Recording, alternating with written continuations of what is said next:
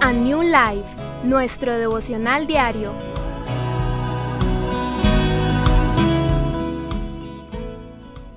La palabra de hoy.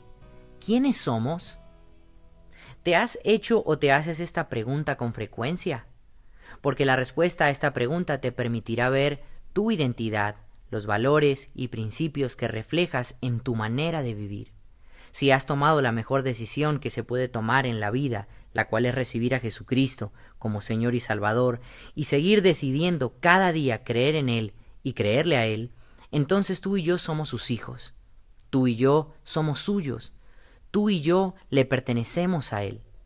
Su palabra nos dice en Primera de Pedro capítulo 2, verso 9, pero ustedes son linaje escogido, real sacerdocio, nación santa, pueblo que pertenece a Dios, para que proclamen las obras maravillosas de aquel que los llamó de las tinieblas a su luz admirable. Claramente dice que somos linaje que Él escogió, lo que significa que al ser suyos, nuestra condición cambia automáticamente. Ya no debe de haber hábitos, modismos o formas que nos identifiquen con alguien o algo más. Este pasaje también nos dice que somos real sacerdocio, Solemos pasar por alto estas afirmaciones sin saber el verdadero significado y eso perjudica nuestra identidad en Cristo. En el Antiguo Testamento la responsabilidad del sumo sacerdote era acercarse a Dios e interceder por los pecados del pueblo. En el Antiguo Testamento el templo fue dividido en tres partes, el atrio, el lugar santo y el lugar santísimo. En el atrio todos podían entrar, pero en el lugar santo de ahí en adelante el acceso estaba restringido y limitado. En el lugar santo solo los sacerdotes podían entrar, y en el lugar santísimo solo el sumo sacerdote podía ingresar, y solo podía hacerlo una vez al año, en el día de la expiación, donde se entregaban sacrificios de animales sin defecto para ofrecerlos a Dios a cambio del perdón de los pecados del pueblo. Hoy, a través de Jesús tenemos libre acceso a Dios, a través de su sacrificio en la cruz, donde Él rasgó el velo para que pudiésemos acercarnos confiadamente a su presencia. Con la muerte de Jesús, el velo que separaba el lugar santo del lugar santísimo se rasgó y hoy tenemos libre acceso a Dios. Lo que Dios nos enseña también es que ya no debe existir en nosotros ningún acto de idolatría hacia nada ni nada más. Él debe ser lo más importante y solo a Él debemos toda gratitud, adoración y honra por ser quien es y por haberlo dado todo para nuestra salvación y nuestro beneficio. Hoy su Santo Espíritu mora en nuestros corazones y somos llamados templo del Espíritu Santo.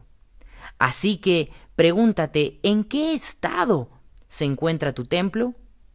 ¿Qué cosas has permitido que hagan morada desde las más mal llamadas sencillas o irrelevantes, tales como el chisme, la mentira, los celos, la hipocresía y tantas cosas que comienzas o comienzan a trabajar el camino para pecados mucho más graves y destructivos. Entendiendo esto podemos comprender el siguiente beneficio y bendición que Dios nos ha dado y es ser llamados nación santa. Este es un gran título, que demanda una gran responsabilidad. Primero está el hecho de que somos una nación constituida por la máxima autoridad, la cual es Dios, y sabemos que toda autoridad debería tomar decisiones a favor del pueblo. Pero eso en esta tierra está totalmente distorsionado y pervertido. Sin embargo, con Dios no es así. Siendo Él la máxima autoridad, Él ha tomado toma y tomará las mejores decisiones, y nunca se ha equivocado, nunca lo hace y nunca lo hará. Ya que sabe o sabemos que su voluntad siempre es y será buena, agradable y perfecta. Ahora continúa diciéndonos que somos una nación con una característica muy muy particular y única en su especie, ya que está basada en la naturaleza de Dios y es la santidad. Así es, Dios nos santificó mediante su sacrificio. Esto quiere decir que al haberlo recibido como nuestro único y suficiente Señor y Salvador, ya dejamos de ser pecadores que ocasionalmente podemos aparentar vivir en santidad. Por el contrario, ahora somos santos que mientras estemos en nuestro peregrinaje en esta tierra y en este envase de carne, ocasionalmente fallaremos y por eso debemos ir cada día a su presencia siendo conscientes de nuestra necesidad de Él. Por último, nos dice que somos pueblo que pertenece a Dios. Ya no somos nuestros propios dueños.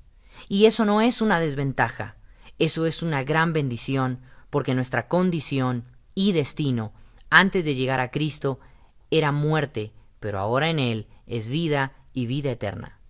Vida que también demanda una responsabilidad que lamentablemente muchos olvidan, o peor aún, ignoran voluntaria y conscientemente.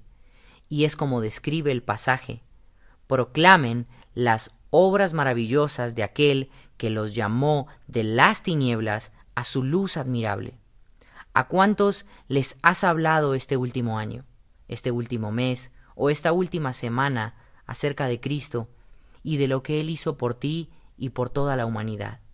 Hay muchos que están desesperadamente necesitando ir a Cristo y salir de las tinieblas a la preciosa e incomparable luz admirable de Cristo.